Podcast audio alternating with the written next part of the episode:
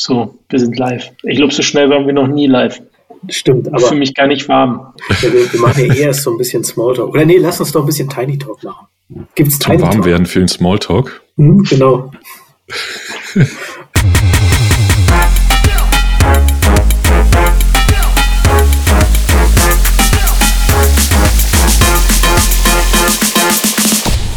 Willkommen zur 15. Folge vom Humanize Podcast. Heute zum Thema zentrale oder dezentralisierte Architekturen. Bei mir sind André Neubauer, CTO bei Smava und Sebastian Heidemeyer zu Erben, Director Technology bei den Tonys. Und ich bin Andreas Wolf, CTO bei Pando. Bevor wir loslegen, noch einmal der Verweis auf unsere E-Mail-Adresse webmaster.hmze.io und unseren Twitter-Account hmze Podcast. Und wie jedes Mal starten wir mit ein bisschen Smalltalk. Wie war denn die Woche? War es überhaupt eine Woche? Nicht ganz, ne? Dienstag haben wir aufgenommen. Aber die Fastwoche, wie war denn die? Äh, meine Fastwoche hat fast nicht existiert. Ich weiß auch nicht, die ist einfach so komplett verschwunden. Einfach so aus dem Nichts. Zack, vorbei. Wieder mit euch zusammensitzen. Fühlt sich an, als wenn überhaupt nichts passiert ist zwischendrin. Wobei mein Neffe tatsächlich äh, Einschulung hatte und das war wunderschön am Samstag. Verdammt werden Kinder schnell groß. Junge, Junge. Abgefahren. Also, ja, und dann hast du ja, ich ja, ähm, ich sag mal, ich habe ja, hab ja relativ viele Fotos natürlich von ihm. Er ist 2015 geboren. Ja, 2015. Und dementsprechend äh, ist es so, so eine, so eine ähm, ähm, würden ja, würden ja iCloud-Fotos, also iPhotos. Ja, und ich scannt so die Gesichter und kann entsprechend immer so eine, macht immer so eine Rückblicke. Also hier äh, Jack im Laufe der Jahre, ähm, Tage am Strand und so ein Kram, was eigentlich ganz hübsch ist. Ähm, und wenn du das dann so siehst, war, wie so ein, wie so ein Kind sich über, äh, über fünf Jahre einfach so plötzlich zum Schulkind wird, einfach, es sorgt nicht gerade dafür, dass man sich jung fühlt. Das drückt man mal so aus.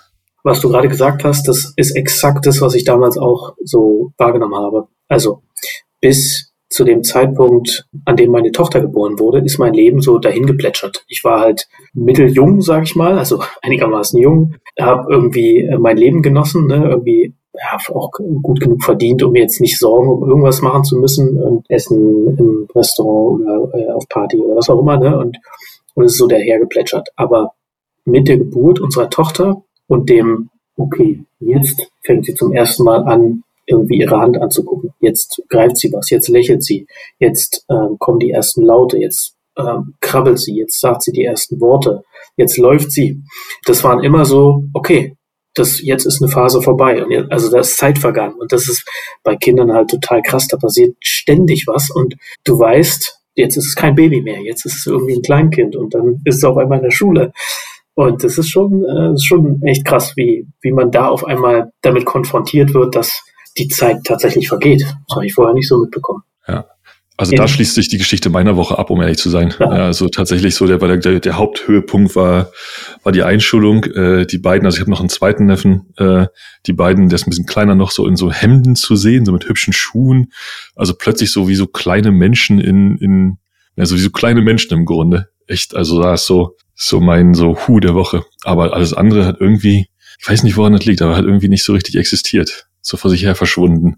Von daher reiche ich den, äh, den Ball gerne weiter oder das heiße Brot. Meine Woche, die hat, äh, die war unterbrochen. Mittwoch bis Samstag hat sich die Welt äh, zumindest nicht um berufliche Themen gedreht.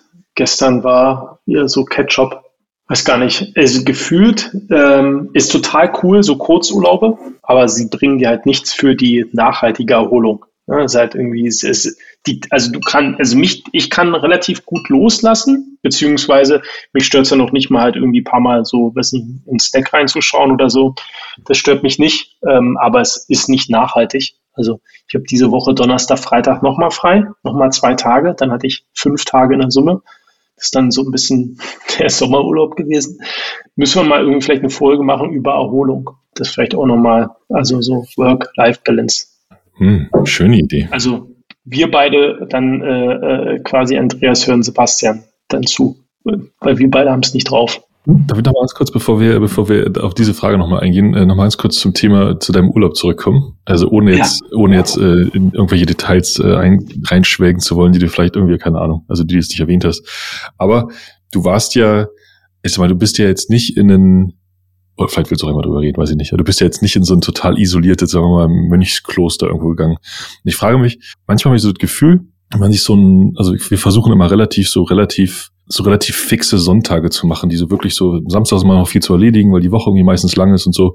Also Samstag irgendwie alle immer hier durch die Bude gefegt und so. Und dann Sonntag ist immer so geplant, dass es so ein richtiger Off-Tag ist. Hm. Umso offiger dieser Tag ist, offiger, oh Gott, also umso mehr so, da wirklich so eine Box drum muss, habe ich das Gefühl, dass da am Ende wirklich was hängen bleibt. Also ich kann jetzt nicht über die, über die Mittelfristigkeit sprechen, weil du bist ja Montagmorgen sofort, bist ja wieder vorbei. Aber manchmal denke ich, umso intensiver so dieser Tag ist, umso weiter entfernt er ist, mit dem was man tut, umso ruhiger der ist zum Stück wird, umso größer ist so diese, diese, diese, so eine, so eine Mini-Chill-Wirkung, irgendwie so eine Mini-Re-Energisierung. Nee, also ich kenne das Modell, ähm, also für mich ist immer Samstag heilig, weil ich, äh, also Sonntag, ich brauche den Sonntag immer wenigstens so drei, vier Stunden, um mich in, für die Woche vorzubereiten. Ansonsten laufe ich Montag. Mein Montag ist, glaube ich, auch gar nicht nur bei Smava, war auch schon bei Spec so, war immer meetinglastig, so in die Woche reinkommen. Und es war für mich ist dann immer wie gegen eine Wand laufen. Deswegen brauche ich immer so ein bisschen Vorbereitung fange auch zumindest am Montag immer sehr, sehr, sehr, sehr zeitig an. Da sitze ich dann um sechs am Rechner oder so und habe dann so zwei, drei Stunden noch, bevor alles losgeht, um ein paar Sachen zu schaffen.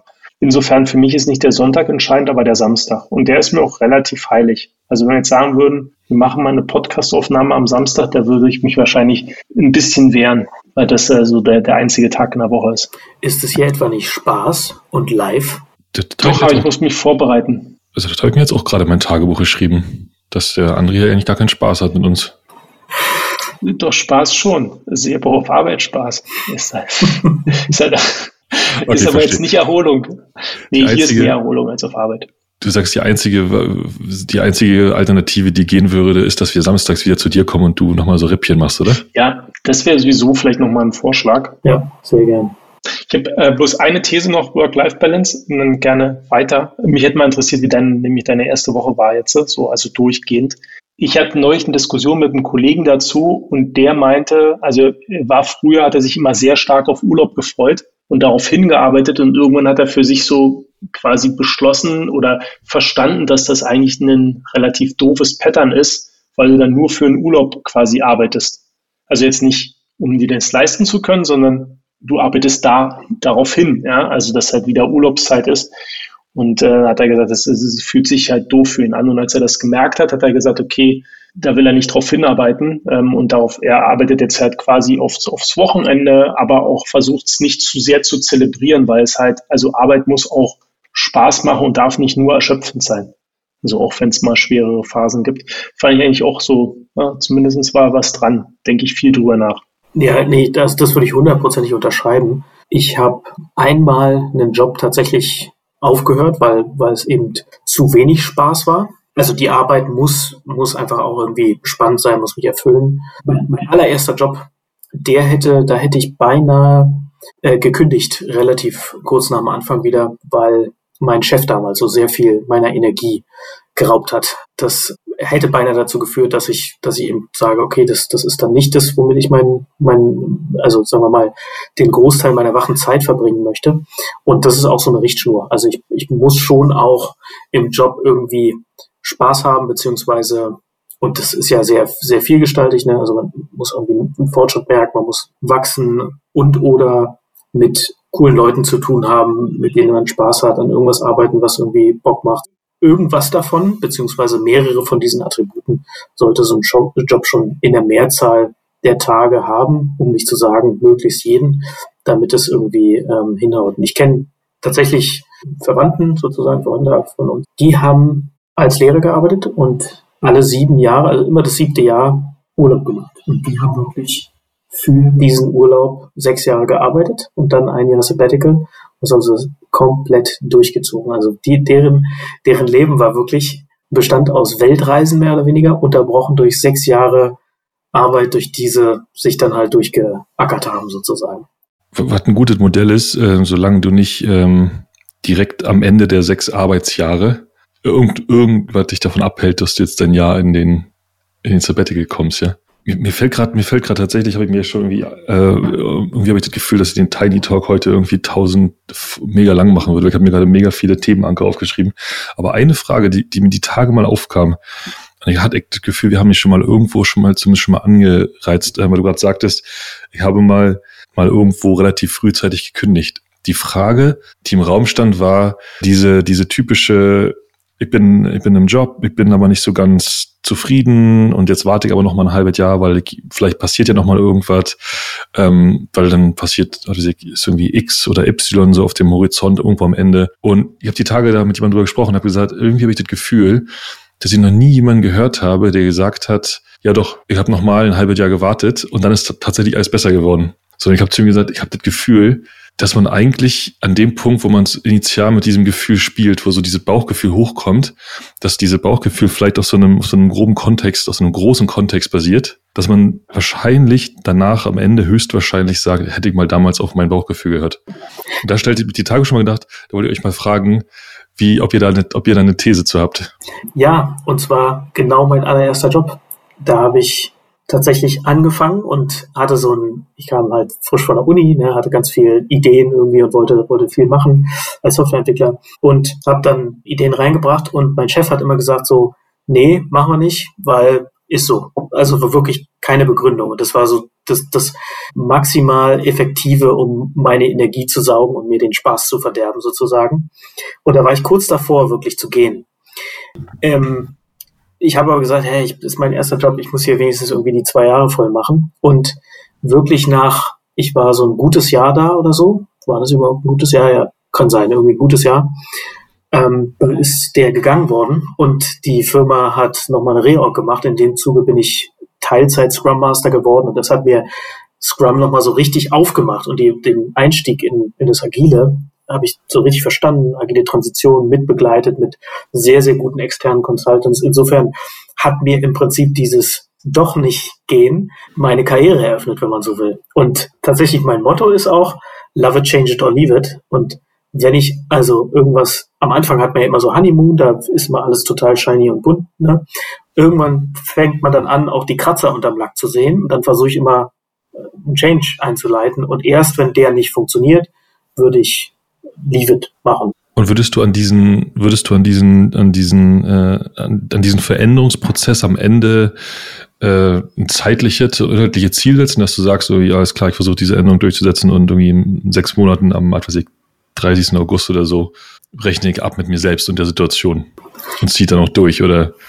Ja, es ist ja immer so ein, so ein inneres, äh, oder es ist bei mir immer so ein inneres Bookkeeping, wenn man so will. Was ich versuche, ist, wie gesagt, so sinngemäß, die meisten Tage sollten irgendwie Spaß machen.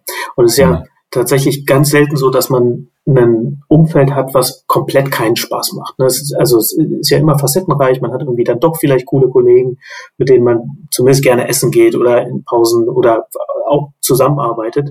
Man hat auch vielleicht interessante Themen, an denen man arbeiten kann. Vielleicht nur einen blöden Chef oder so. Der Chef ist natürlich oder die Chefin ist natürlich äh, extrem relevant. Ne? Aber von daher ist es für mich eher so ein, so ein inneres Bookkeeping, wo ich zu, versuche zu gucken, wie viele der Tage, die ich so in der Firma verbringe, sind denn jetzt eher negativ für mich oder eher positiv? Und da spielt halt auch Lernen eine Rolle. Ne? Wenn ich das Gefühl habe, es ist zwar irgendwie ein, ein hartes Umfeld, ich lerne aber gerade viel, dann hält mich das vielleicht auch da, weil es in, in dem Moment ein starker Motivator sein kann. Macht Sinn? Ja, absolut. Ähm, also ich weiß gar nicht, ob es da irgendein richtig oder falsch gibt. Äh, mich interessiert, mich hat tatsächlich einfach nur die eure Sichtweise äh, interessiert. Soll ich auch? Ich würde sagen, ich bin eigentlich, ich bin kein gutes Beispiel dafür, weil ich mich selbst kenne und immer mit neuen Umgebungen fremde.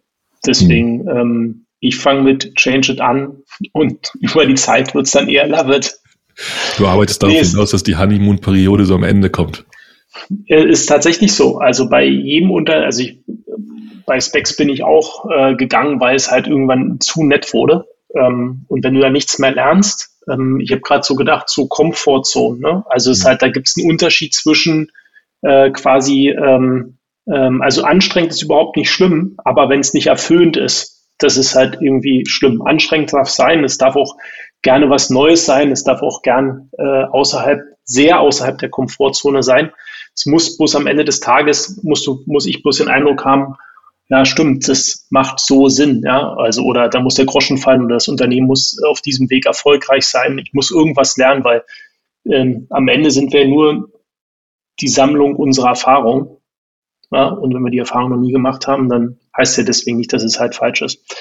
Aber genau, deswegen glaube ich nicht so das Ruhemodell. Ich kenne mich halt selbst, ich äh, falle da schnell aus der Kurve. Ich brauche da eher am Anfang ein bisschen mehr Ruhe, um äh, Sachen auch erstmal zu akzeptieren, bevor ich sie bewerte. Ja, ja wie gesagt, ich glaube, ich bin mir gar nicht ganz sicher, ob es da überhaupt so eine Art, in dem Konzept überhaupt so eine Art Role Model gibt, ja. Weil das würde ja im Prinzip sagen, dass es, dass es irgendein, dass es eine richtige Art und Weise gibt. Das ist wahrscheinlich komplett offen. Ich finde diese, diese, diesen, diesen, diese Lernfrage ganz interessant, die du da gerade angesprochen hast. Mir ging es tatsächlich bei meinen, als ich bei From A to B in 2000, keine Ahnung, 19 weitergezogen bin, ähnlich. Also gab es natürlich Gründe, so, ne? Aber einer von denen war tatsächlich, dass ich mir, dass mir diese initialen zwei Jahre gefehlt haben, die irgendwie so, so unerwartet, irgendwie, da war so viel los, das war irgendwie so, man hat eigentlich jeden Tag das Gefühl gehabt, vor einer neuen Wand zu stehen, die man noch nie, die man, die man noch nie rübergeklettert ist und war irgendwie auch mindestens ein Jahr lang furchtbar. Also, ne, diese, diese permanente sich so anstrengen müssen. Aber am Ende hat es mir irgendwie auch gefehlt. Ja, also wenn du irgendwie anfängst, so repetitiv dich selbst zu wiederholen, äh, man sich überhaupt nichts mehr aufregen kann, aber gleichzeitig auch weniger lernt, irgendwie so ein bisschen ja, kann gut nachvollziehen. 100 Pro, ja. Das ist tatsächlich für mich, würde ich sagen, sogar der häufigste Grund, warum ich gewechselt habe. Also gewechselt so richtig, weil es irgendwie blöd war, habe ich einmal, wenn man so will, und das war auch nicht wirklich komplett blöd, sondern meistens habe ich dann irgendwo einfach so ein Abflachen der Kurve gesehen und, und nicht mehr so richtig Lernmöglichkeiten gesehen. Von daher ist das, sagen wir mal, der, und es waren auch eigentlich immer Pull. Es war immer irgendwie ein Headhunter, der mich anschreibt und mir erzählt, von einer coolen Firma und ich lerne Leute kennen und denke mir, wow, geiles Umfeld. Und das war eigentlich eher der, der, die Motivation. Ne? Dieser Moment, wenn der Headhunter genau den richtigen Zeitpunkt erwischt. ist exakt, genau, genau das ist es, ja. Sag mal, ich würde dich wahnsinnig gerne nach deiner ersten Woche äh, im neuen Job fragen, aber ich muss mir eine Sache muss ich noch erzählen, die mir gerade eingefallen ist. Die aber tatsächlich von letzter Woche, die war tatsächlich ähm, echt abgefahren. Sie sitzen wir am, am Freitagabend so typische, keine Ahnung, die Liste ist noch ein bisschen zu lang, als es eigentlich sein sollte, so die To-Do-Liste für den Tag. Und ähm, meine Freundin ist doch schon da und hat auch noch Sachen zu erledigen. Und wir hatten uns eigentlich darauf verständigt, dass, dass wir irgendwie, keine Ahnung, so 19 Uhr Pause machen, Gorillas einmal klar machen, dass wir wissen, was wir später kochen wollen. Und dann machen wir nochmal eine halbe Stunde und dann ist auch, irgendwann muss man ja auch an einem Freitag mal ein Ende ziehen. Ne? Und dann klingelt um, ich sitze hier hinten, wo ich jetzt gerade bin, im, im, im kleinen Arbeitszimmer, Tür zu. Dann klingelt gegen 19 Uhr die Tür vorne und denke so im Hinterkopf, mach weiter, so Musik an, mach weiter, denke im Hinterkopf, ah, äh, sie hat schon Gorillas bestellt, so ja, cool. Und dann geht hier die Tür auf, steht sie mit dem Baby in der Hand da. Ich so, was? Du hast ein Baby auf deinem Arm. Hm? Neun Monate verschlafen. War mein erster Gedanke. Das ist tatsächlich der Nachbar. Ich, mega cool. Der Nachbar hat gesagt, irgendwie, die haben noch eine, die haben noch eine, eine etwas ältere Tochter, aber auch noch relativ klein, hat gesagt, ist bei uns heute so hektisch. Wir hatten schon ein paar Mal angeboten, wenn ihr mal Hilfe braucht, komm einfach hoch, gar kein Problem, ne? Es war so hektisch bei denen, dass er hochkam und sagte, könnt ihr mal kurz eine Stunde mit dem Baby hin und her laufen, dass wir mal ganz kurz mal einmal gemeinsam Armut essen können. Also klar, ne? Aber diese, dieser Moment, wo die Tür hier aufgeht, da steht sie mit dem Baby in der Hand. Super cool. Super gut. Das war auf jeden Fall jetzt Wie war dein Gefühl? Ja, also hat jetzt nicht, nicht zusammengepasst, sagen wir mal so.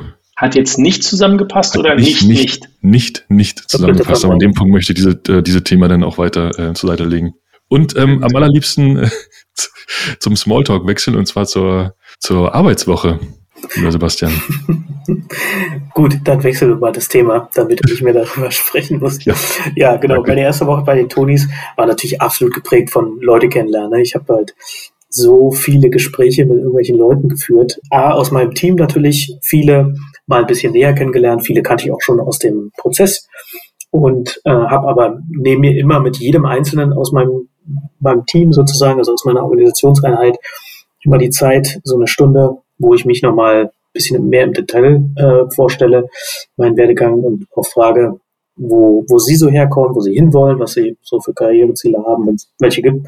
Hat ja nicht jeder immer eins, ne? was sie gut finden, was sie nicht so gut finden. Und dann entsteht auch mal so ein bisschen Smalltalk, einfach nur um so eine Basis zu haben für zukünftige Kommunikation. Und was ich auch immer sage, wenn es irgendwas gibt, was, was ich gesagt habe, was du nicht verstehst oder was du irgendwie doof fandest, sag mir das äh, schreibe eine Slack-Message, wie auch immer. Ich versuche halt immer den, den Kanal irgendwie aufzumachen. Ähm, nutzt zwar später nicht jeder, aber viele machen das tatsächlich. Und ähm, genau, das, das habe ich sehr viel gemacht. Habe dann auch natürlich eine Menge Requests bekommen von Leuten, die jetzt auch schon fairerweise eine Weile darauf warten, dass endlich der neue Director Technology da ist und dann sich um die Themen kümmert und habe äh, diverse Onboarding-Sessions durchgemacht. Das heißt also erstmal das übliche IT-Onboarding und dann eine HR, also die HR-Zeremonien, die aber wirklich cool waren, also echt gut durchdacht und sehr, sehr umfangreich. Das hat mir echt gut gefallen.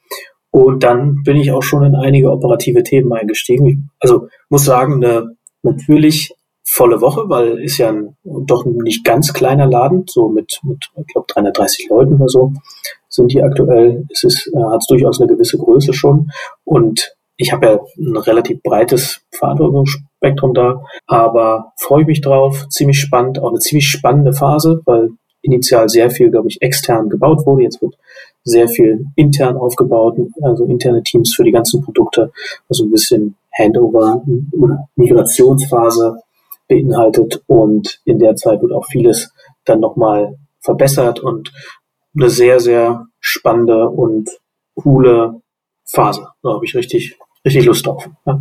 Klingt mega. Und du hast am Ende, du hast am Ende der Woche, machst du immer oder ist das jetzt so eine einmalige Sache, dass du am Ende so eine Art Logbucheintrag schreibst, irgendwie so die Woche zusammenfasst? Ja, ich habe das tatsächlich eine Zeit lang mal gemacht. Ich glaube bei Scout, da habe ich immer so, ein, so, ein Wochen, so eine Wochenmail an meine Leute rumgeschickt. Und das fand ich ganz cool. Jetzt habe ich, glaube ich, noch nicht so den Content, um sowas zu machen, weil ich ja erstmal viele Fragezeichen habe. Ich brauche ja nicht die Leute zu belästigen mit, äh, das sind die Puzzleteile, die ich jetzt irgendwie wahrgenommen habe und ähm, genau, die einfach zuzuspammen. Aber die Idee ist schon, dass ich, wenn ich da, sagen wir mal, mehr äh, statt einzelnen Puzzleteilen eher so das, das Bild habe quasi und dann in diesem Bild bestimmte, bestimmte Aspekte beleuchte, dass ich das dann zusammenfasse einmal die Woche, damit auch ja, die Leute, also die, die Organisation, für die ich verantwortlich bin, sind auch äh, fast 50 Leute, glaube ich. Und damit die auch einen Überblick haben, was ich so die ganze Zeit mache und äh, woran ich arbeite, ähm, ist es, glaube ich, immer ganz willkommen. Hoffe ich zumindest, dass ich damit niemandem zustimme. Ja, cool. Ich finde dieses Konzept, ich finde dieses Konzept äh, so für sich selbst die Woche einzuleiten also schon zu vorbereitet zu bereiten, wo will ich eigentlich, wo will ich eigentlich hin diese Woche? In Verbindung mit, wo komme ich eigentlich her, was ist letzte Woche passiert, ob man das jetzt Freitag macht oder Montag oder wann auch immer.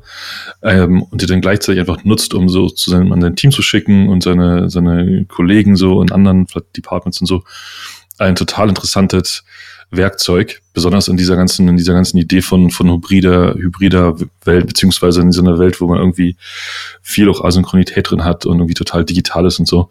So ein bisschen, ich, stelle mir das immer vor, wie so ein Stückchen wie so, so, so super Twittern irgendwie, so, dass man schon so eine, schon so kontinuierlich einfach auch beschreibt, dass man halt deutlich mehr schreibt, als man das vielleicht in einem, sagen wir, früher gemacht hätte. Eine, eine Sache muss ich dir auf jeden Fall erzählen, Sebastian, bevor wir irgendwie äh, wieder thematisch werden. Äh, am Wochenende äh, vor dem Wochenende mit dir angegeben. Äh, ist halt einfach. Hm? Das kann ich mir fast vorstellen, vor deinem Neffen meinst du? Aber voll. Also vor meinem Neffen gar nicht mal unbedingt, aber wenn du so ein, wenn du so, ich weiß gar nicht, Thema kann ich mich nicht erinnern, aber wenn du so ein Kreis von Eltern, das waren ja alles Eltern, ja, äh, inklusive meine Mama, die natürlich offensichtlich auch Eltern ist, ähm, und halt wir, ähm, also so voll so eine abgefahrene Welt und das, wenn du da sagst, ja, Tonis, so, ein Freund von mir ist da, hat jetzt die Technik übernommen, ist halt so, ah. Endlich mal. Geil. Ne? Geiles Gefühl, ey. Mhm. Yes, hat sich schon gelohnt. Schon allein dafür hat sich's gelohnt. Ja, nee, aber es geht, geht mir auch so. Ne? Also weil, weil da, da weiß endlich mal jeder, zumindest was die Firma macht, in der ich arbeite. Die Leute wissen trotzdem noch nicht, was ich genau tue. Das verstehen auch äh, viele nicht. Aber äh, ja, genau, das macht es ein bisschen einfacher. Aber du baust doch diese Boxen, oder? Du schraubst die doch zusammen. Ich, ich genau, naja, also ich mache mehr das, das Farbliche, so, also ich nähe halt diese, diese Bezüge und mal die dann an. Nee, Scherz. Bezüge? Ja, da, da sind so, da ist so ein, so ein Stoffbezug drauf, also so, äh, ich weiß so. gar nicht was, irgendeine Kunstfaser, glaube ich, und die wird tatsächlich handgenäht und dann da drauf gezogen irgendwie. Ah, krass. Ja, da siehst du, wer von uns beiden noch keine Kinder hat. Ich habe mich, nachdem du da äh, letzte Woche erzählt hattest, wie die ersten Tage waren, mal damit beschäftigt, ob man, äh, ob die Tony-Box nicht das nächste Podcast-Device ist. Also Abspiel-Device. Vielleicht kannst du da mal die nächsten Wochen ein bisschen drauf Zeit verschwenden, zu verstehen, was so die Roadmap für die API ist und die Tony Cloud. Weil wenn ich es richtig verstanden habe, geht es aktuell noch nicht. Also ich habe keinen Weg gefunden. Du kannst ja diese Custom-Tonys haben. Und dann gibt es diese Tony Cloud, wo du Content hochladen musst. Allerdings müssen, muss die Person, die den Content hochlädt, muss gleichzeitig den Kreativ-Toni halt besitzen. Das macht wenig Sinn. Aber vielleicht gibt's das, also wenn man das, ich glaube, das finde ich ehrlich gesagt halt irgendwie geil. Du gehst halt früh ins Bad, stellst halt irgend so eine, also ne, irgend so eine Figur drauf, das sind mit seine Favorite Podcasts, also vielleicht auch ein bisschen nerdig, aber die Idee finde ich eigentlich schon ganz nett. Aber hat wahrscheinlich auch schon niemand bei euch drüber nachgedacht ist tatsächlich im Gespräch. Weiß jetzt nicht, ob das irgendwie ganz unmittelbar kommt, aber also was es zumindest ja gibt, Content-Tonys, ganz normale, ne, wo halt irgendwie Bibi Blocksberg oder Benjamin Blümchen drauf ist. Ja. Und da kann man auch neue Inhalte raufspielen. Das heißt also, neue Benjamin Blümchen-Folge kommt raus, die kann man auf den Benjamin Blümchen-Toni aufspielen. was wir tatsächlich, was es auch schon gibt, äh, es gibt so Tonis mit bestimmten äh, Content Creatern, sage ich mal. Unter anderem Ralf Rute, ich weiß nicht, ob ihr den kennt, so ein Karikaturist, mhm. auch bei Twitter sehr. Ja, klar. Ja, mega Typ. Genau, super cooler Typ, genau. Und der hat jetzt einen eigenen Toni. Und theoretisch könnte der jetzt, der hat ja auch mhm. sogar einen Podcast, theoretisch, der, der hat natürlich einen, einen, Exklusivvertrag mit Spotify, aber theoretisch könnte der neue Episoden rausbringen, die man dann auf diesen Content-Toni raufladen kann. Also theoretisch würde das mit der Technologie funktionieren. Ja. Wie lädt man das rauf? Ist das ein sehr manueller Prozess? Aktuell ist es noch mit der App. Also man, man, man kauft im Prinzip den neuen Content. Also es ist wie ein, ah. wie ein ja, Download oder so, den man ah. kauft. Aber mhm. genau, ja, aktuell ist es so angedacht halt. Aber klar, man könnte natürlich in Zukunft sagen, dass das irgendwie ja nicht mehr so manuell passiert. Das heißt, du könntest schon zur Folge 50 von diesem Podcast so ein 3D-Bild von uns dreien zu einem Toni umarbeiten, der dann die Folge 50 von diesem Podcast abspielt. Theoretisch ja. Alles klar. das würde gehen. Aber vielleicht ist es einfacher, wenn ich einen passenden Kreativ-Toni raussuche und den einfach hier bespiele. Und dann haben wir einen Kreativ-Toni mit Folge 50 von diesem Podcast drauf. Ich muss gestehen, ich weiß gar nicht, was ein Kreativ-Toni ist, um nicht zu sein. Da gibt's verschiedene Figuren, so ähm, Toni-Figuren, die äh, können, das kann ein Ritter sein, Bauarbeiter, einfach nur eine rote Figur oder eine blaue. Und da kann man eigenen Content drauf spielen. Das wird tatsächlich sehr intensiv genutzt. Also es gibt Eltern, die, äh, wenn sie beispielsweise auf Dienstreise sind ähm, oder auch tatsächlich ein Kind im Krankenhaus, ähm, dann spielen sie da abends, lesen sie ähm, äh, eine gute Nachtgeschichte vor, spielen es rauf und das Kind kann, kann sich die gute Nachtgeschichte dann quasi vom eigenen Elternteil vorgelesen anhören. Okay, das klingt tatsächlich ziemlich schön, ehrlich gesagt. Eine schöne Idee. Ich glaube, ich glaube, Andreas versteht gerade das, das, nicht das Geschäftsmodell, aber das, das, das, ähm, die Idee hinter der Tony-Box. Ja, das ist natürlich so ein, also ist immer vorher, ich habe es ja gesehen, als wir das erste Mal über die, als der, der Begriff das erste Mal hier in dieser Runde fiel, hatte ich wahrscheinlich riesige Fragezeichen im Gesicht, so keine Ahnung, wovon wir da reden.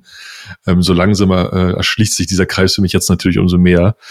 Aber ist jetzt nicht so, dass ich jetzt äh, rausgehen würde und jetzt beschreiben würde, wie eine Tonybox aussieht. Also es könnte, ist also derzeit nicht. Aber naja, ist aber genau das gemacht, was wir nie machen sollen, was, was, was uns immer gesagt wird, dass wir das nicht tun sollen, nämlich irgendwie 40 Minuten lang vor uns herlabern. Ich werde das so zusammenschneiden. Also wirklich, das ist, da war ganz viel, da war ganz viel äh, Content-armer äh, interner Talk dabei. Aber egal, also äh, wir, wir müssen auch langsam tatsächlich zu Potte kommen. Meine Frau hat gesagt, um 10 ist hier Schicht im Schacht. Äh, da ähm, so, also wie steht ihr denn zu dezentralen Architekturen? Nein, nein, nein, nein, nein schlecht. So, so schnell. Ach so, ja, nee, stimmt. Fackeln wir erstmal kurz das Thema ab und dann kommen wir zu den anderen Sachen. Ne? Ich mach die Zusammenfassung, die Pens. ist ja immer so. Ist ja immer so, ne? Genau. Ich, ich wollte, ich wollte gerne noch wenigstens äh, kurz auf einen Facepalm of the Week eingehen. Äh, und zwar den mit Lilith Wittmann. Lilith Wittmann ist eine Sicherheitsforscherin, die, äh, glaube ich, auch mit dem CCC irgendwie zu tun hat. Und ähm, die ist mir irgendwann aufgefallen, weil sie, glaube ich, auch die Luca-App so unter die Lupe genommen hat. Und dann hat sie im Mai nämlich die CDU Connect App unter die Lupe genommen. CDU Connect App ist eine Wahlkampf-App, die benutzt wurde von Wahlkampfhelfern der CDU beim Haustür-Wahlkampf. Da sind die zu Haustüren gegangen, haben Leute befragt, bla bla bla, dann können wir ein bisschen über CDU erzählen oder wen wählen sie oder was auch immer, keine Ahnung. Und jedenfalls gab es am 11.05. auf Twitter so einen Post mit so ein paar Screenshots und dann dem, der Frage, ähm, ist denn, weil da offensichtlich irgendwelche Daten erhoben wurden, ist denn nach DSGVO die Einwilligung dazu von allen Leuten aufgenommen worden. CDU hat dann geantwortet, äh, CDU Connect Team hat geantwortet, meint, nee, nee, keine, in der Regel keine personenbezogenen Daten ähm, werden ähm, gespeichert und ähm, hat dann so in einem kleinen Thread beschrieben, wie, wie sie versuchen, das auch abzusichern durch eine auch räumliche Anonymisierung, also nicht die genauen Geokoordinaten werden abgespeichert von diesem Besuch, sondern eher vom, von der Straßenmitte und also nicht, nicht, ähm, nicht äh, sozusagen direkt zuordnenbar zu, zu Personen. Die Lilith hat sich die Screenshots angeguckt und hat sich gedacht, da, das deutet darauf hin, als könnte da eventuell eine Sicherheitslücke drin sein und hat sich dann irgendwie an die Arbeit gemacht. Hat dann auch relativ schnell tatsächlich wirklich eine schöne Schwachstelle gefunden, wo sie über so einen äh, Zusatzparameter einfach hinter einer URL, also ganz normale API, ähm, ausgenutzt, die die App auch genommen, genommen hat. Also sie hat einen Proxy dazwischen geschaltet, sich den Traffic angeguckt, dann die API-Calls da ähm, sozusagen äh, analysiert und konnte dann auf einmal eine ganze Menge Datensätze angucken, die sie eigentlich nicht hätte sehen dürfen, um äh, unter anderem 20.000 Datensätze von Helfern, die der Kampagne geholfen haben, also wirklich auch personenbezogene Daten dann logischerweise. Ne? Hat dann äh, abends direkt beim äh, CERT, also Computer Emergency Response Team vom BSI, ähm, sich äh, gemeldet sozusagen und die Sicherheitslücke als Responsible Disclosure eingereicht, parallel dazu CDU angerufen, ist dann durchgereicht worden zum, zum Datenschutzbeauftragten und ähm, hat auch den Berliner Datenschutzbeauftragten informiert. Ähm, genau. Am 12., also einen Tag später, hat die CDU sich dann gemeldet, BSI hat sich gemeldet und die CDU hat dann auch direkt die App offline genommen und äh, die User informiert. Soweit gut. Ne? Dann hat Lilith, nachdem das ja gefixt war, ihre Findings veröffentlicht, weil Responsible Disclosure heißt, man veröffentlicht es erst, nachdem man, nachdem die Sicherheitslücke gefixt ist. Ne? Konnte sie dann ja auch machen, war alles safe. Und ähm, hat dann aber auch noch Probleme bei der gleichen App von der CSU und auch einer anderen Partei aus Österreich gefunden.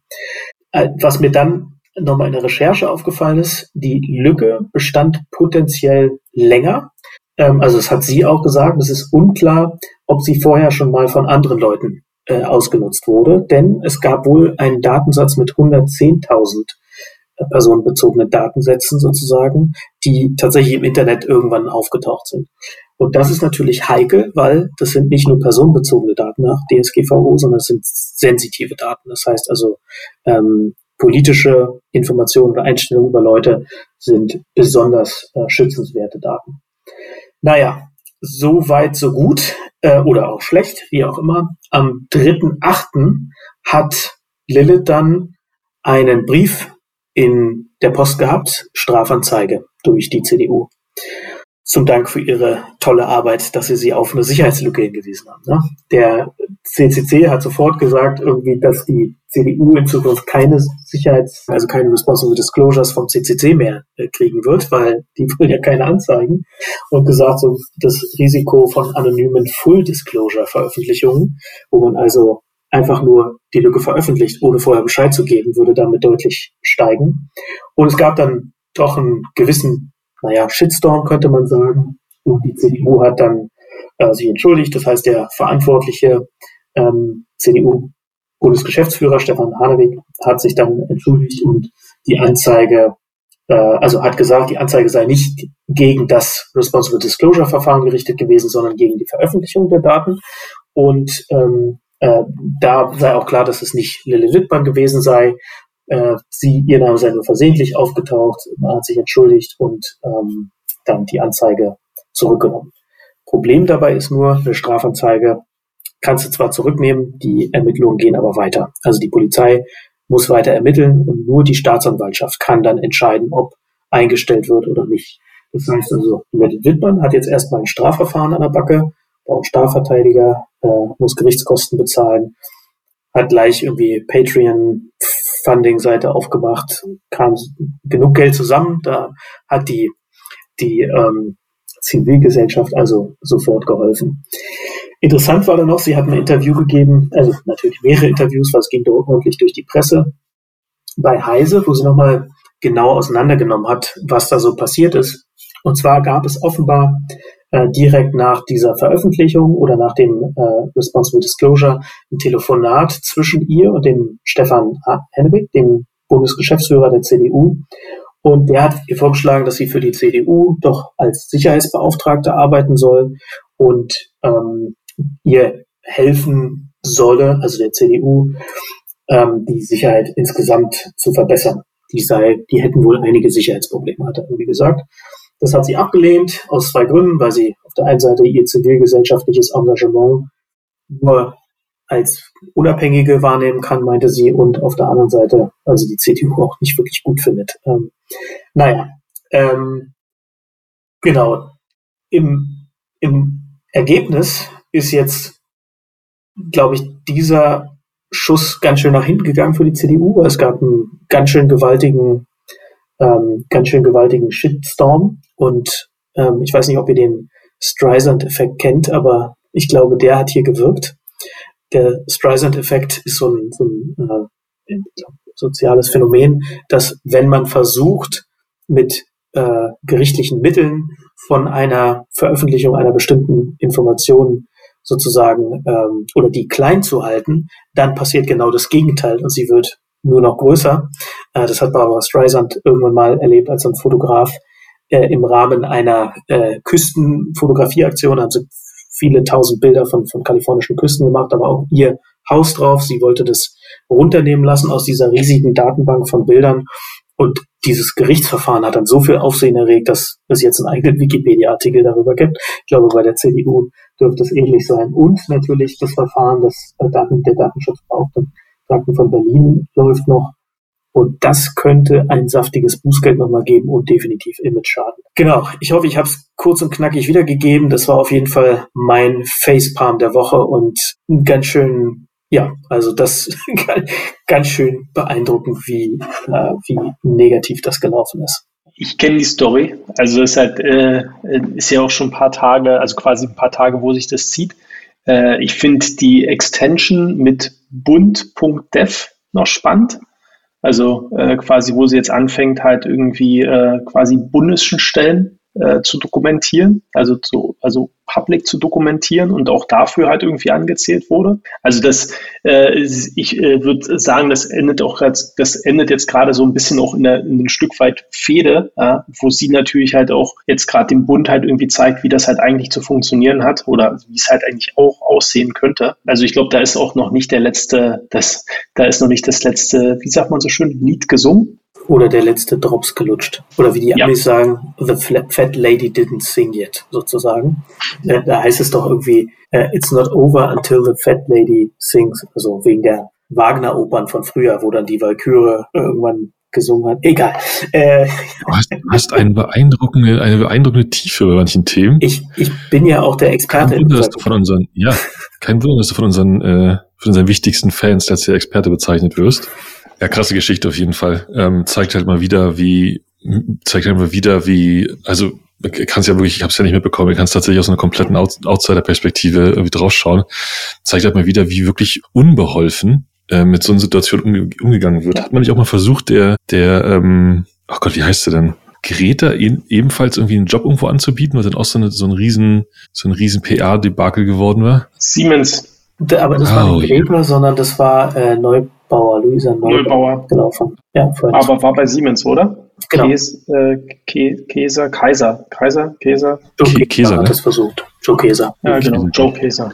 Und am Ende ist es aber tatsächlich, das war auch in der Lage der Nation kurz Thema, da muss wahrscheinlich oder müssten eigentlich Gesetze angepasst werden, weil Responsible Disclosure kann nicht strafbar sein. Also wenn, sagen wir mal, natürlich, wenn jemandem nachgewiesen werden kann, dass er oder sie sicherheitsrelevante Informationen veröffentlicht hat, bevor die Lücke gefixt wurde, ne? dann muss das strafbar sein. Aber Responsible Disclosure im Sinne von ich weise die betroffene Stelle darauf hin, die können das fixen und erst danach veröffentliche ich das. Das sollte strafrechtlich absolut irrelevant sein. Guckt euch mal bei Gelegenheit bund.dev an. Also es ist für mich erstmal erschreckend, dass man überhaupt diese Domain äh, quasi kaufen kann, dass das niemand registriert hat. Das sieht halt wirklich aus wie eine öffentliche Seite. Ähm, und die kommt auch von Lilith. Und also es gibt bloß so einen Tweet jetzt dazu. Ich habe mit BundDev vor zwei Wochen eine API-Plattform für die Bundesverwaltung gebaut und auch mit Twitter-Account. Das ist die Bundesstelle für Open Data. Und die macht jetzt quasi Reverse Engineering der Bundesschnittstellen. Du kannst halt per GitHub halt dazu beitragen, halt existierende Schnittstellen halt äh, zu dokumentieren. Und die Idee dahinter kam, ich muss mal ganz kurz gucken, wie hieß diese und so eine bayerische App, diese Warm-App Nina, ne? Oder irgendwie so. Ach, das war der Auslöser. Und, das war der Auslöser. Also diese, diese Katastrophen-App, ähm, die hat sie halt reverse engineert und wie bei jeder App steht ja halt, muss, müssen die Daten aus irgendeinem Backend kommen und dann hat sie wieder hier ihren, ich fand es auch ganz süß, sie sagt nicht Man in the Middle, äh, sondern Woman in the Middle Proxy angeschmissen und äh, hat halt irgendwie die Schnittstelle reverse engineert und daraus ist jetzt ein Projekt entstanden und jetzt fängt sie halt an, so Stück für Stück alle Bundesschnittstellen, die ja mitunter gar nicht schlecht sind, halt irgendwie zu dokumentieren. Ich weiß nicht, ich habe jetzt aber vielleicht kriege ich es jetzt auch gerade, bringe ich es jetzt durcheinander. Auch dafür hat sie gerade äh, irgendwas kassiert. Das kann sein, ja. stimmt. Ich habe das habe ich nur so am Rande mitbekommen. Ich hatte irgendwie gedacht, dass der Auslöser wäre, weil sie bayerische oder irgendwie irgendwelche Hausinformationen oder Adressinformationen mal, die tatsächlich offen waren. Ähm, die hat sie aber zugänglicher gemacht und dafür gab es wohl mhm. Stress irgendwie, quasi um den Bund oder sagen wir mal auch Deutschland ein bisschen an Open Source und Open Data ranzuführen, ja. hat sie hat sie das gemacht. Aber tatsächlich habe ich so in, in voller Güte nicht mitbekommen. Aber auch ja, sehr cool. Und jetzt jetzt ist äh, quasi äh, es gibt bloß eine, das musst du gleich rausschneiden, dann dieses äh, äh, äh, Reaktion. In dem Artikel, wir müssen es unbedingt teilen, wo sie jetzt halt wegen Bund Dev gemacht hat, also quasi Bund Dev announced hat und hat erklärt hat, was die Idee dahinter ist äh, gibt es halt einen Artikel zu und da gibt es halt eine Section, die heißt die Reaktion. Auf Twitter, auf Twitter wurde die Seite gefeiert und von einigen sogar kurz für echt gehalten. Der äh, Tagesspiegel-Background berichtete, alles Bundesministerium wussten also Bescheid.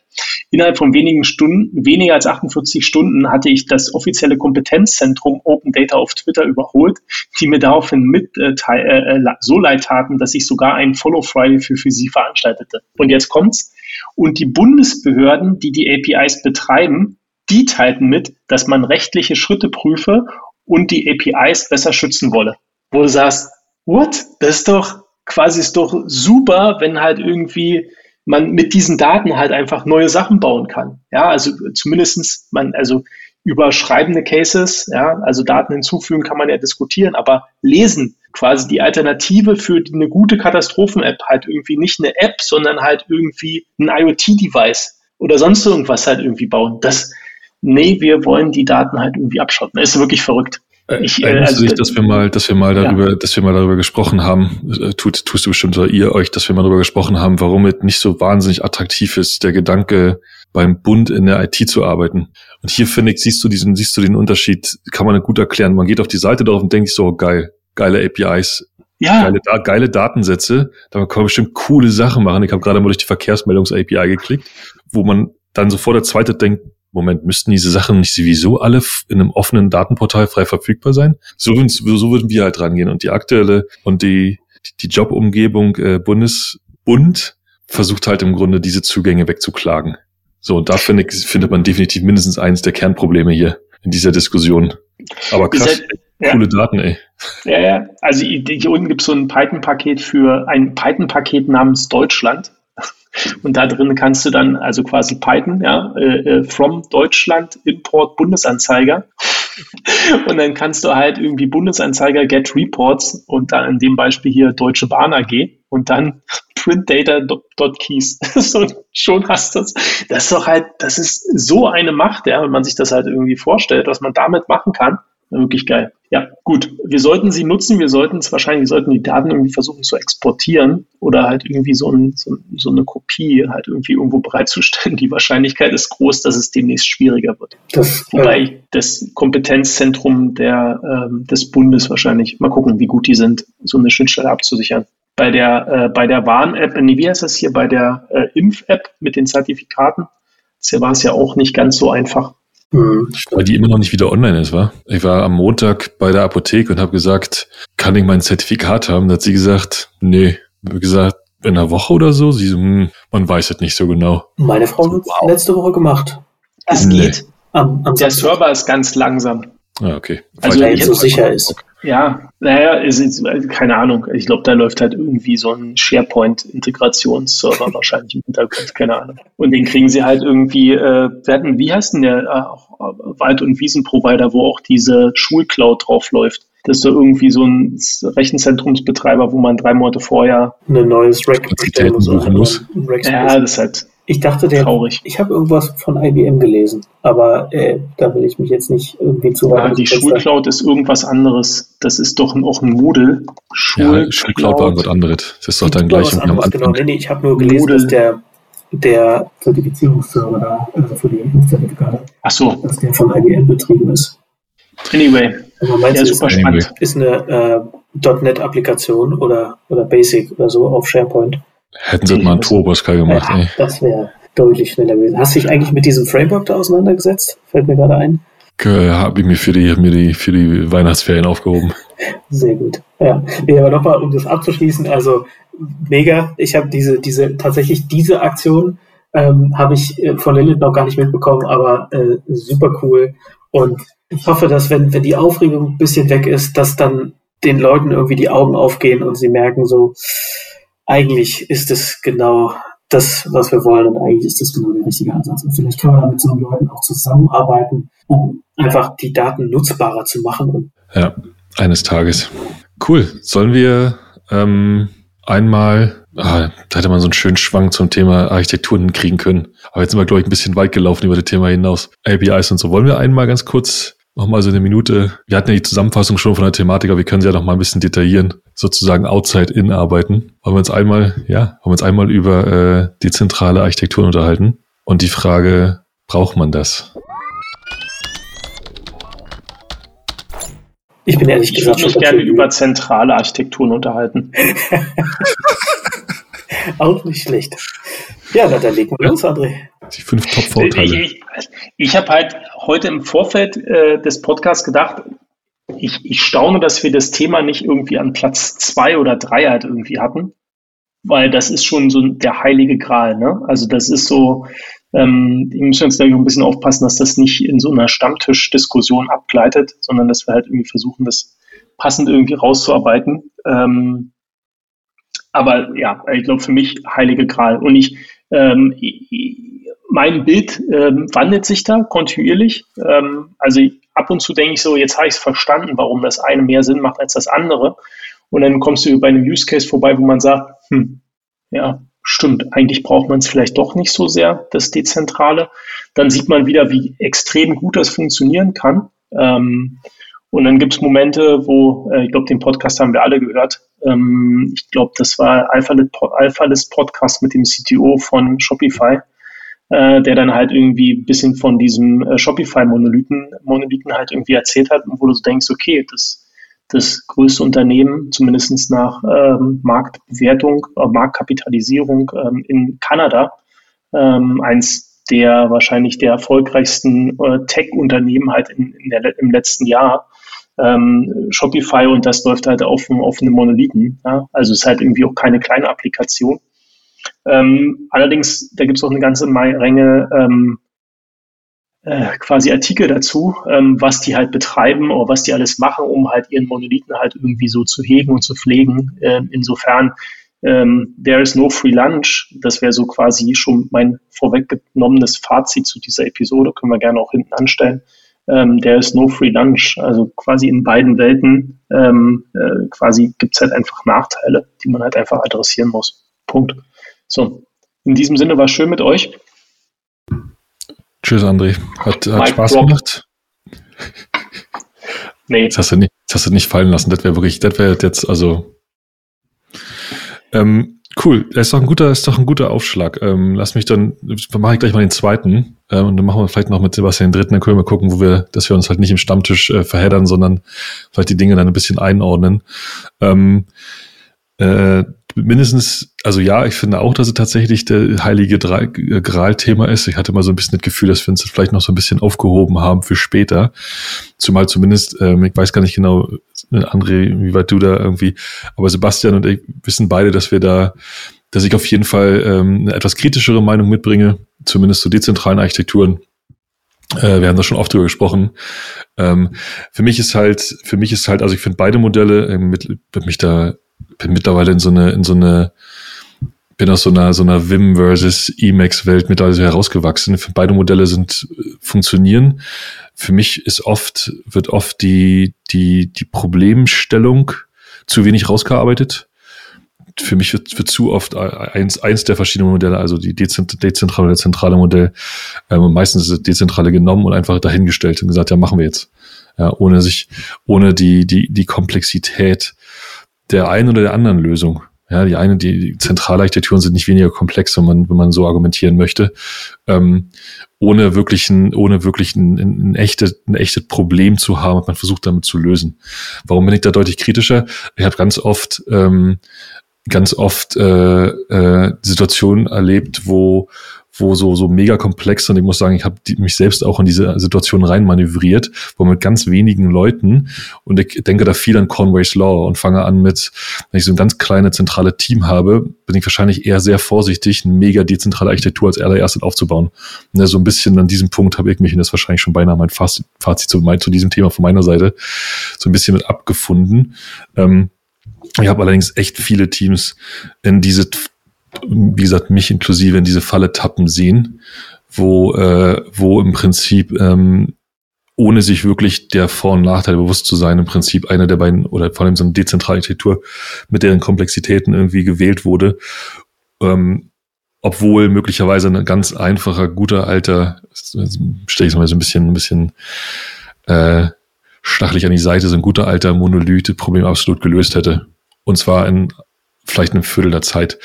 Und vielleicht noch da so als Anekdote an, an den Rand. Ich bin tatsächlich mal in einem, in einem so einem Founders-Gespräch gewesen, da ging es einfach mal von ein paar, von einer ganzen Weile um eine, so eine, nur eine CTO-Rolle.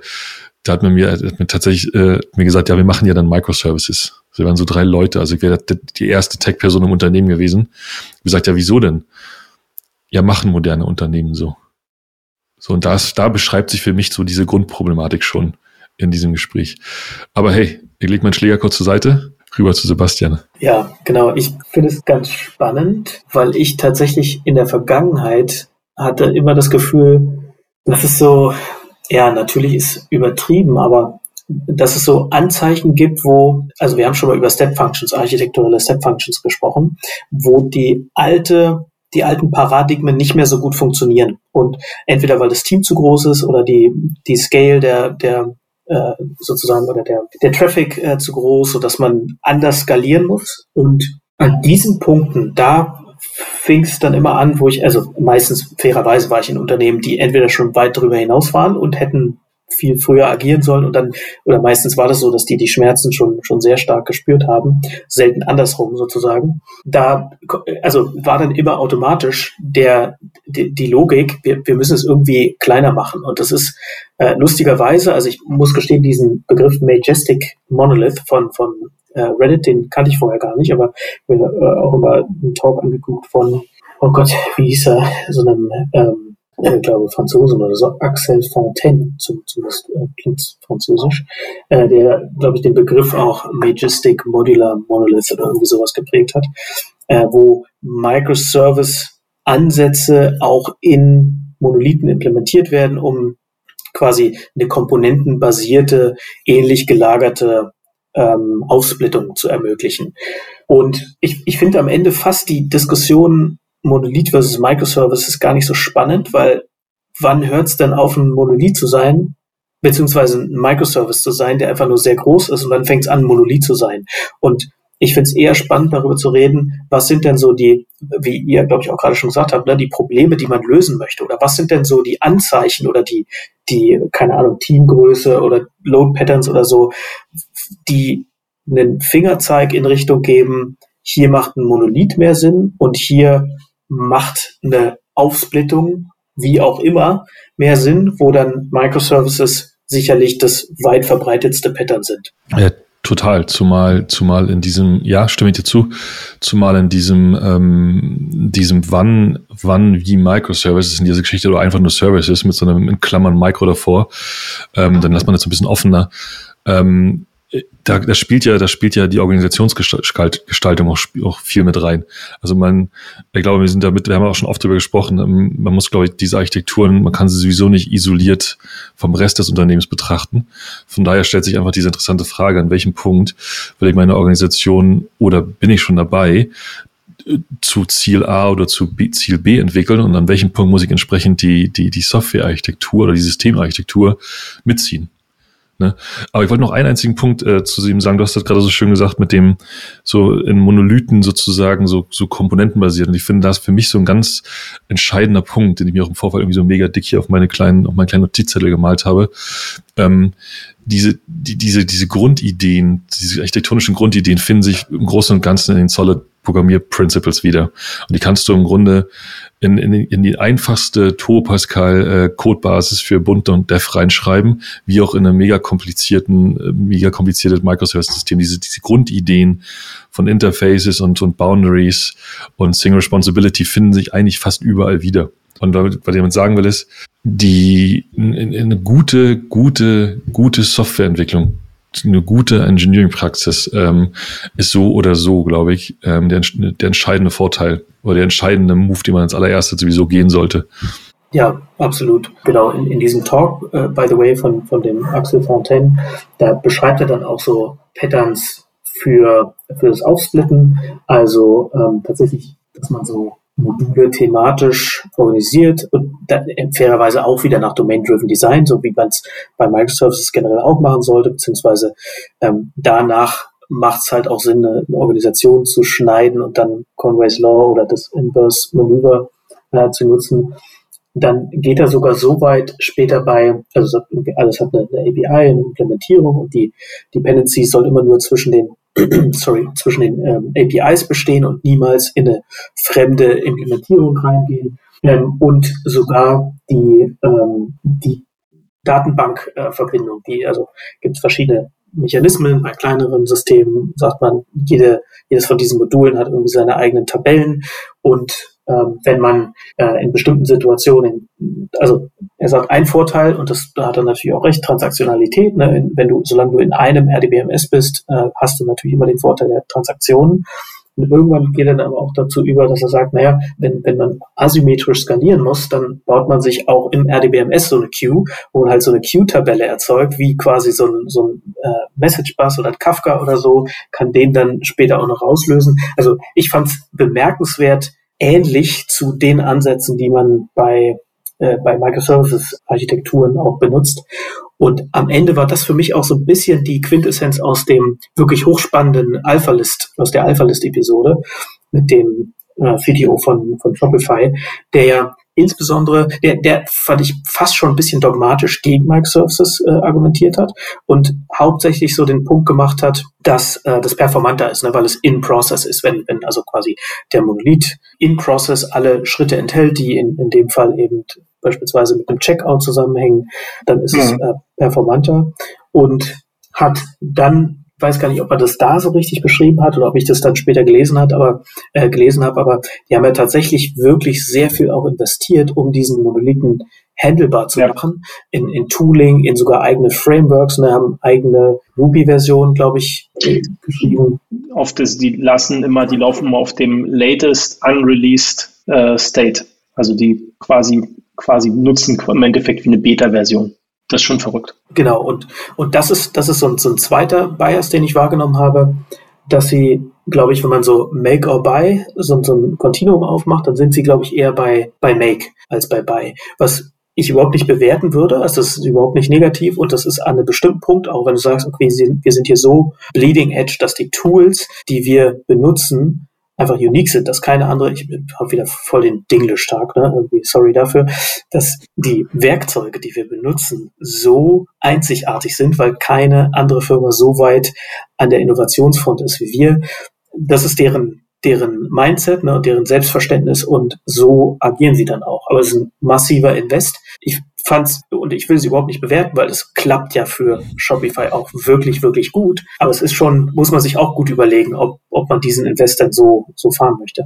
Wobei der Gegenteil zu, ähm, die, die Gegenargumentation zu klappt besonders gut ist natürlich auch immer, äh, du weißt ja nicht, wie viel besser klappen würde, wenn die Architektur anders wäre. Ne?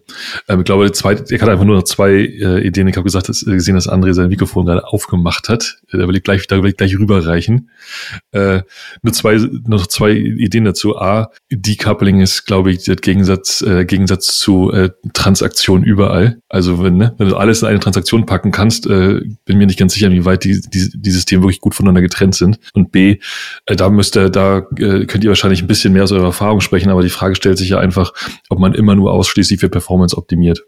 Ähm, gerade in der, gerade du kannst durchaus, ich stelle mir viele, viele Microservice oder, Service-Architekturen vor, oder bestimmte Teile rausnehmen kannst, die du überhaupt nicht für Performance optimieren musst, die einfach ganz andere Aufgaben haben, hat ja auch so ein bisschen diese, dieser Idee folgt von äh, den, den richtigen, das richtige Werkzeug für den richtigen, für die richtige Aufgabe. Komplett unenglisch übrigens gerade.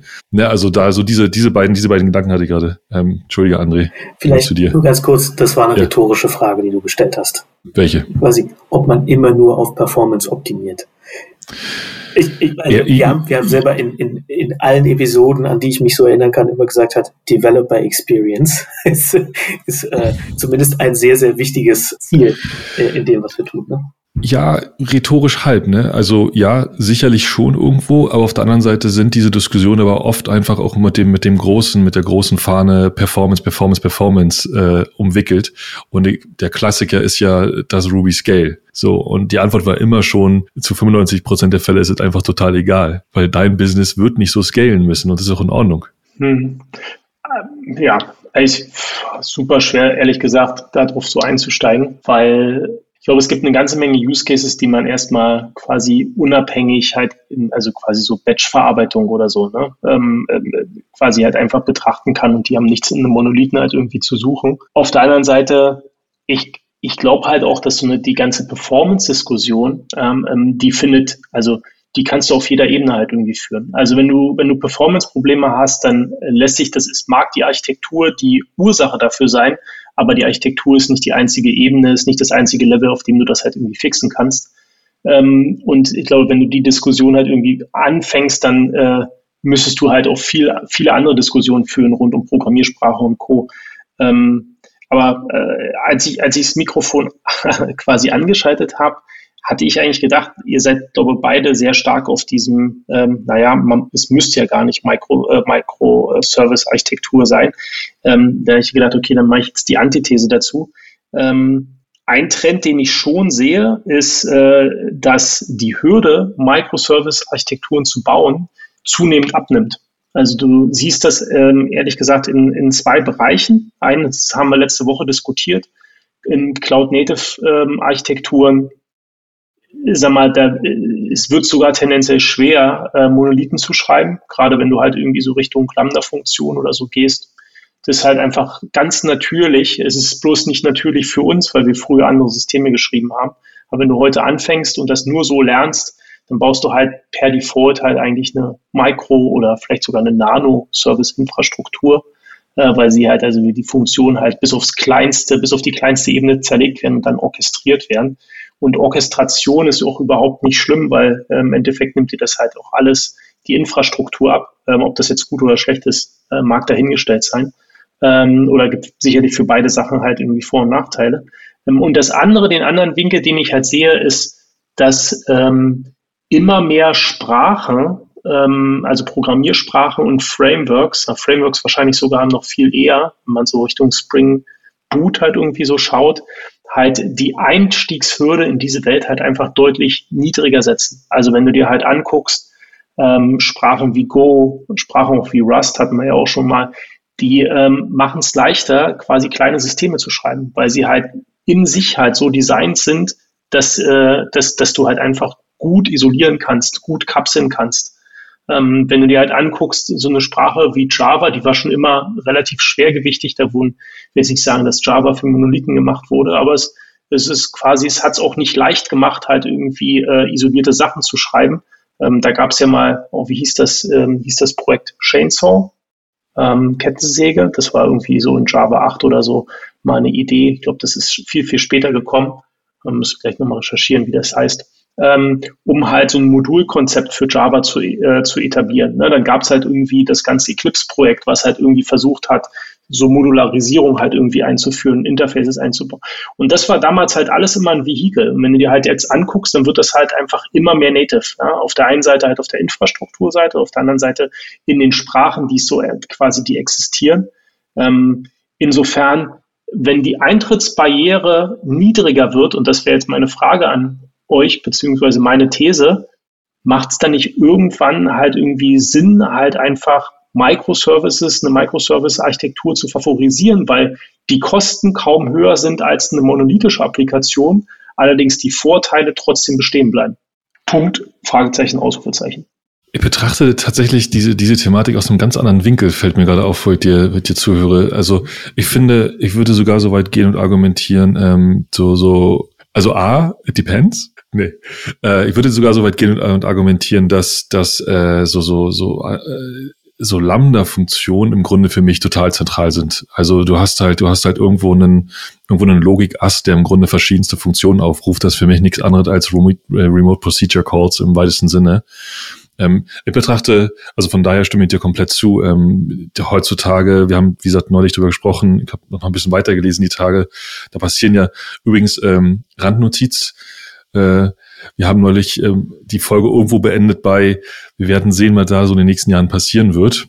Ähm, ich habe da noch ein bisschen weitergelesen, da passiert tatsächlich schon relativ viel neben den großen Playern.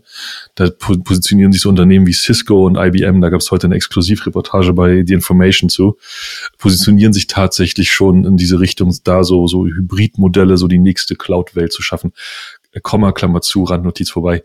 Ähm, also da stimme ich dir komplett zu. Die Eintrittshürden werden einfacher und dementsprechend glaube ich, das lässt sich einfach diese Entscheidung zu treffen, hey, geh in diese, diese Servicewelt rein, ist halt einfacher und kostet weniger. Aber um diesen Bogen mal zu hauen, für, ich betrachte die Sache eigentlich, die, dieses, diese Architektursache komplett aus der Kommunikations- und Kollaborationswelt.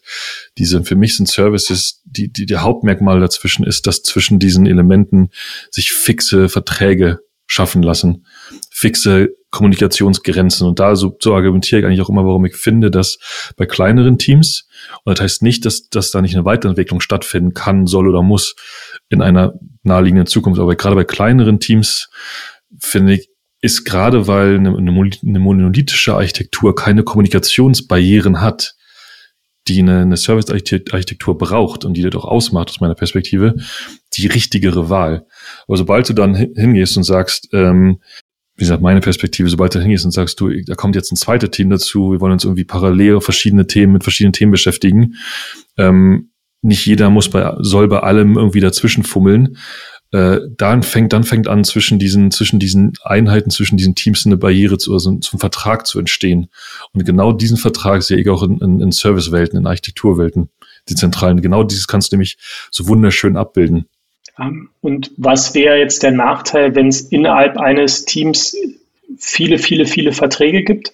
Äh, dass diese Verträge ähm, einfach einen, größeren Aufwand be äh, äh bedeuten. Ich sag mal so, wenn es das Tooling unterstützt? So, das ist der.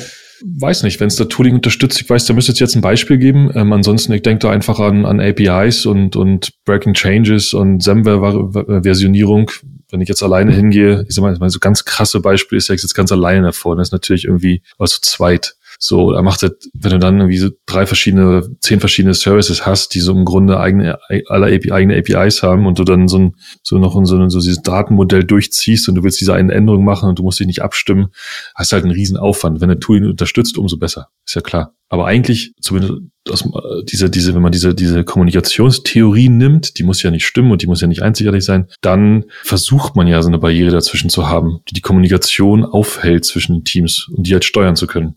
Genau, also das Konzept, um halt, ähm, sagen wir mal, Teams zu isolieren oder um ihnen halt irgendwie einen klar abgeschotteten Bereich zu geben, das ist quasi mir komplett klar und ähm, ist halt schwer zu argumentieren. Ähm, ich kann ja auch leider jetzt wirklich kein ähm, tatsächlich kein Real-World-Example geben, wo ich sage, das ist halt da fehlerfrei gelaufen, wo Teams halt deutlich mehr Kontrakte halt irgendwie in dem Team halt auch hatten. Das, was ich schon sehe, ist halt ähm, ähm, das Thema Developer Experience. Also auch, was ich trotzdem dort sehe, ist das Thema Development Experience, weil du kannst halt viel äh, quasi viel ähm, klein, also quasi Changes in einem viel kleineren Scope halt irgendwie releasen. Ähm, hast viel, viel, viel schnellere Re äh, Release-Cyclen.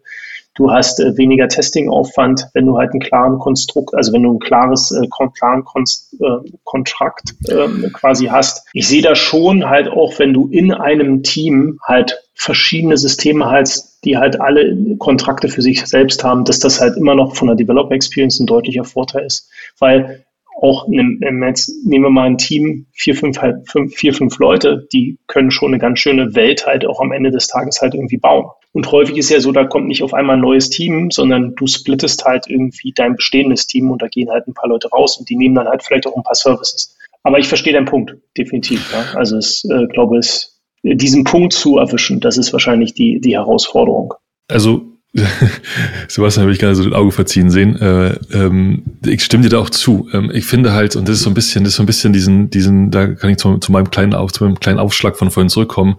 Diese, diese beiden Argumentationen. Ähm, äh, ich kann schneller releasen und ich muss weniger testen, funktionieren, finde ich halt, ich bin mir nicht sicher, ob die richtig sind. Weil A, ähm, musst du Zusammenspielersysteme trotzdem testen. Und wenn du dann, aber wenn du in der Lage bist, das gut zu isolieren, kannst du genau das gleiche in einem monolithischen System ebenfalls machen. Ja, das ist einfach eine, das ist einfach eine Frage der, des Vertrauens in das drumherum existierende Testsystem.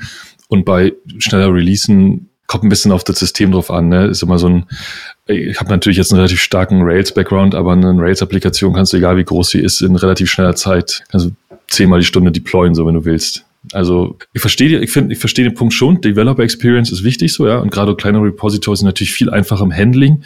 Ich finde nur, dass die, die diese gerade diese beiden Punkte nicht so wahnsinnig stark sind in der in der Entscheidung, gehe ich jetzt auf zentrale oder dezentrale Architekturen. Nee, mein Punkt wäre tatsächlich ein anderer, weil die Nachteile für eine Microservice-Architektur im Sinne von Heavy Lifting halt immer mehr verschwimmen, weil halt einfach quasi die Tools dafür da sind, Programmiersprachen, Frameworks das immer besser unterstützen, die Infrastruktur da ist. Wäre mein, wäre mein Punkt, ähm, der Unterschied ist nicht so groß. Also warum nicht quasi einfach diese, diese, diesen Benefit halt einfach nutzen? Und ja, es mag halt ein bisschen aufwendiger sein. Ähm, allerdings ist es halt future-proof. Das ist immer so ein bisschen, wahrscheinlich kann man da auch mit Simon Wardley halt nochmal, kann man da nochmal drauflegen und überlegen, in welchen Phasen das halt irgendwie Sinn macht.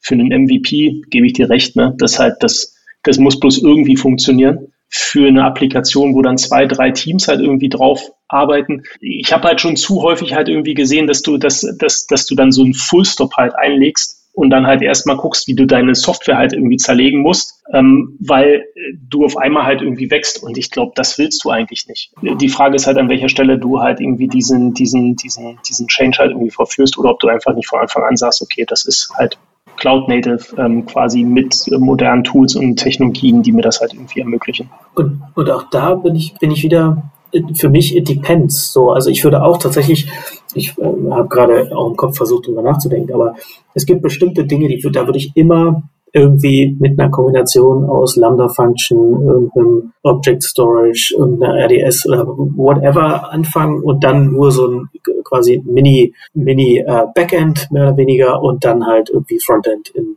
JS, keine Ahnung. Ne? Das, das ist per se halt schon dann relativ äh, irgendwie modular und ich glaube auch, also das, was du gerade gesagt hast, André, das ist, glaube ich, genau der, der, die, die Kunst, ne, zu erkennen, wann es auf einmal anfängt, dass so äh, häufiger, äh, sagen wir mal, Incidents passieren in Production, also wo, wo einfach wirklich was schiefgegangen ist im Vorfeld bei der Abstimmung und jemand in irgendein äh, äh, irgendein Modell reingreift, was aber ein anderes Team gerade angefasst hat und dann irgendwie ein Laufzeitfehler passiert oder so.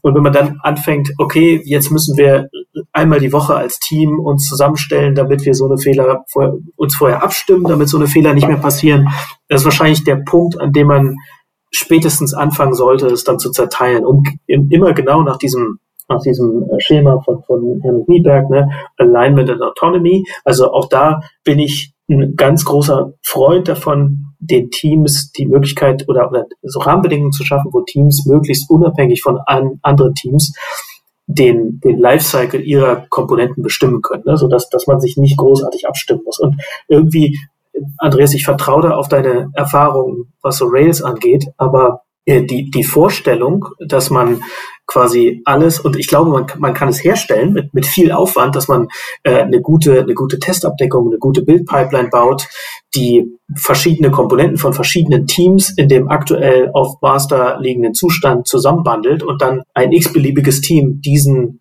Zustand dann rausrollt. Das Bauchgefühl ist für mich da auch nicht so gut. Also ich, ich bin da auch eher dabei zu sagen, okay, jedes Team hat seinen Service oder seine Services, die können sie ausrollen, verantworten. Die haben auch äh, Monitoring äh, im Auge dafür, für die spezifischen KPIs, äh, gucken halt, ob alles so läuft, wie es erwartet wird, etc. Da, da, da stimme ich dir komplett zu. Also da mal ganz kurz eine Korrektur. Es würde natürlich nicht so sein, dass irgendein Team irgendwelche Changes ausrollt. Ne? Das, da, da schließt sich für mich wieder diese Initialsache. So, da, da, da gehört Organisation und, und Setup einfach, das kannst du nicht von der Technologie trennen. Also in dem Punkt, wo irgendwer meine Changes ausrollt, habe ich ein Problem so egal in welcher Architektur ich arbeite. Aber nein, ich stimme dir da komplett zu. Wie gesagt, also ähm, ich bin da gar nicht dagegen, ganz im Gegenteil, ich finde das total charmant, aber für mich in der, also diese, die dezentralen Architekturen, ich finde es charmant, dass man so, dass man ähm, so diesen Impact von Änderungen oder von, von ich habe hier was ausprobiert oder vielleicht sogar, um mal ein bisschen negativ auszudrücken, vielleicht war hier eine Gruppe am Werk, die vielleicht noch nicht ganz so erfahren ist, die so ein relativ geringe, so ein Task Maturity Level, so ein kleines hat, nur also diese Dinge kannst du natürlich voll gut so, so ein bisschen so einboxen, ja, das ist mega gut. Und natürlich der entsprechende, entsprechende ähm, Vorteil, einfach bestimmte Technologien wählen zu können, die für meinen Anwendungsfall besonders gut sind. Lasset ähm, Komponenten sein, die definitiv mega stabil sein müssen, wo man vielleicht irgendwie zu Rust oder so tendiert, während andere Sachen mega schnell, also perfekt debugbar sein müssen, wenn man vielleicht eher zu so einem, was weiß ich, so ein Ruby oder so nimmt. Ähm, Finde ich super. Für mich ich glaube, ich eigentlich versuche zu sagen, und eigentlich ist das so, unterstreicht sich durch, durch diese gesamte Argumentationskette in dieser Sendung ist, ähm, ich glaube, zu oft macht man sich zu wenig Gedanken über diese, über diese Entscheidung. Man trifft diese Entscheidung, weil irgendwo irgendwas bei LinkedIn steht. Und das ist genau dieser Schmerz, den ich mit dieser Thematik habe. Ich finde es auf der anderen Seite auch genauso wenig gut, dass die, dass die Rails-Community so eine, so, so einen harten DHH, DHH-Path fährt und immer sagt so, ja, Monolithen sind das geilste und so, bla, bla und dann als anfangen, ihre eigenen Frameworks zu bauen, nur um diese, diese Geschichte zu unterstreichen. Das ist für mich genauso unsinnig am Ende. Ich, ne, also so dogmatisch irgendwie. Mhm. Also wir haben ja so verschiedene, verschiedene Themen jetzt äh, besprochen. Ne? Das eine ist, wie fängt man an? Also fängt man initial mit, mit, mit kleinen Services an oder fängt man erstmal mit so einem MVP-Monolithen an? Ne? Da für mich würde ich sagen, it depends. Also ob man äh, mit Microservice direkt anfängt oder mit einem äh, MVP-Monolithen. Und da würde ich sagen, initial versuchst du ja eine, eine, Innovation so schnell wie möglich rauszukriegen. Ne? Du willst ja erstmal diesen Lernwert haben. Du willst wissen, ob es wirklich funktioniert. Und dann nutzt du das Schnellste, was geht. Ne? Egal, was es jetzt ist. Wenn du was hast, was eben aus idealerweise drei Lambda-Functions, irgendeinem Mini-Backend und einem, einem Mini-Frontend besteht, so be it, ne? ist es was, was eher eine, eine relativ monolithische, äh, größere Server-Applikation ist, die vielleicht auch ihre Seiten erstmal selber rendert im Backend, so be it. Ne? Du nimmst halt das, was das Schnellste ist. Und dann im weiteren Verlauf ist halt die Kunst, glaube ich, oder, oder nicht die Kunst, ja doch die Kunst in gewisser Weise, wenn, wenn das Ding wirklich, wirklich einen Bedarf trifft, ne? wenn da Demand ist für das, was du gebaut hast. Dann die Aufmerksamkeit zu haben und sich weit genug rauszuziehen aus dem täglichen sozusagen Gewühl, um festzustellen, wann dieses Architekturpattern anfängt zu brechen, ne, um es, um es proaktiv dann weiter bearbeiten oder weiterentwickeln zu können. Und das ist, glaube ich, oft die Kunst, ne, dieses auf die Metaebene gehen zu können und genau den richtigen Moment treffen. Ich würde mal behaupten, in den meisten Fällen ist es, wenn du anfängst, Teams aufzuteilen, dann, dann ist ein, ein guter Zeitpunkt, um auch so einen Monolithen äh, aufzubrechen. Nichtsdestotrotz, und das ist jetzt aber wirklich für mich eher so im Hypothetischen, kann ich mir gut vorstellen, dass es bestimmte Rahmenbedingungen gibt, unter denen auch ein skalierter Monolith, wie eben bei Shopify, Sinn machen kann. Und dann ist es ist es für mich eher so ein Ding, ich glaube, es ist leichter mit Microservices, weil es da einfach viel mehr Ressourcen gibt. Es gibt super viele Tools. Du kannst von ganz vielen Firmen lernen. Was diesen modularen Monolithen angeht, ist es, glaube ich, schwieriger und du, musst mehr, mehr auch selber dir erarbeiten, als du schon mehr oder weniger vorgefertigt nehmen kannst. Äh, eigenes Tooling bauen vielleicht. Wenn aber das eine bewusste Entscheidung ist und du sagst, in uns ist die Performance an der Stelle wichtiger und wir haben auch bestimmte Objekte, die wir idealerweise in Process durchreichen von, von äh, Komponente zu Komponente, äh, was auch immer, die so komplex sind, dass wir die nicht irgendwie in verschiedenen Repositories haben wollen, was auch immer, dann mag das unter bestimmten Umständen das Richtige sein. Ich glaube aber, also, und meine, meine These ist dafür, vielleicht um das mal abzuschließen, meinen kleinen Monolog hier, meine These wäre, es ist sehr viel schwieriger, das richtig hinzukriegen, als es bei Microservices ist, auch wenn Microservices auch nicht leicht sind. Ne? Wenn man es aber richtig hinkriegt, kann, kann ich mir durchaus vorstellen, dass es dann Vorteile hat. Dass es also von der Developer Experience nicht viel schlimmer ist als gut designte Microservices oder schlechter und, und gleichzeitig diese Performance-Vorteile hat. Der Moment, wo jeder ein Mikrofon zum Droppen haben sollte. Genau, da ist übrigens ähm, nur zwei noch zwei Ideen, die ich da gerne dazufügen würde. A, ähm, du, hast, du hast am Anfang eine coole, einen ganz interessanten Punkt gebracht, wo du, äh, wo du gesagt hast, äh, dieser Wechsel, dieser Punkt, wann müsste ich von der einen Architektur zur anderen gehen. Da finde ich, das ist ein ganz interessanter Punkt, weil im Grunde sagst du, ähm, an welchem Punkt verändert sich meine, mein, mein, mein, mein, mein, mein textstrategischer Ansatz. Wo ich anfangs sage, ich bin sehr kurzsichtig, weil ich will schnell sein. Ich finde übrigens schnell, ähm, aus, aus meiner eigenen Sicht schnell ist für mich, äh, womit kennen Sie, äh, ist das Tech-Team, das da ist, oder vielleicht auch ich als mhm. CTO oder als Gründer, wie auch immer, komme ich einfach am schnellsten, bekomme ich einfach am schnellsten mit auf die Straße, weil darum geht es in diesen ersten Monaten, ne? Und ist ja so eine bestimmte schnell auf die Straße, Hypothese testen, passt das, Product Market Fit, bla bla, nächste Finanzierung. Und dann verändert sich ja diese Tech-Strategie. Dann gehe ich weg von rapiden Veränderungen, die ich irgendwie zu, zu äh, es muss ja auch morgen noch funktionieren. Wie kriege ich mein Cost of Change unter Kontrolle? Und da ist noch ein von den ganz interessanten Punkt, die wir noch gar nicht hatten. Ähm, Talent einfach. Ja, einfach der, der, der Vorteil, in der Lage zu sein, ich kann im Prinzip hinzugehen zu sagen, hey, äh, mach dir keine Sorgen, dass du nicht Ruby sprichst, ist gar kein Problem. Denn wir haben diese, diese Komponente, die muss irgendwie eh neu designt werden, mit den und den Anforderungen. Äh, da haben wir für dich. Ja, so ein bisschen weit gesponnen, so. Nur diese beiden Kommentare dazu. Tja, André, dann habe ich das Gefühl, ähm, da wir sowieso gucken müssen, dass, äh, dass wir Sebastian noch in die 10 Uhr reinkriegen, habe ich das Gefühl, dass du heute das Schlusswort sprechen musst. Okay. Mega vorbereitet natürlich.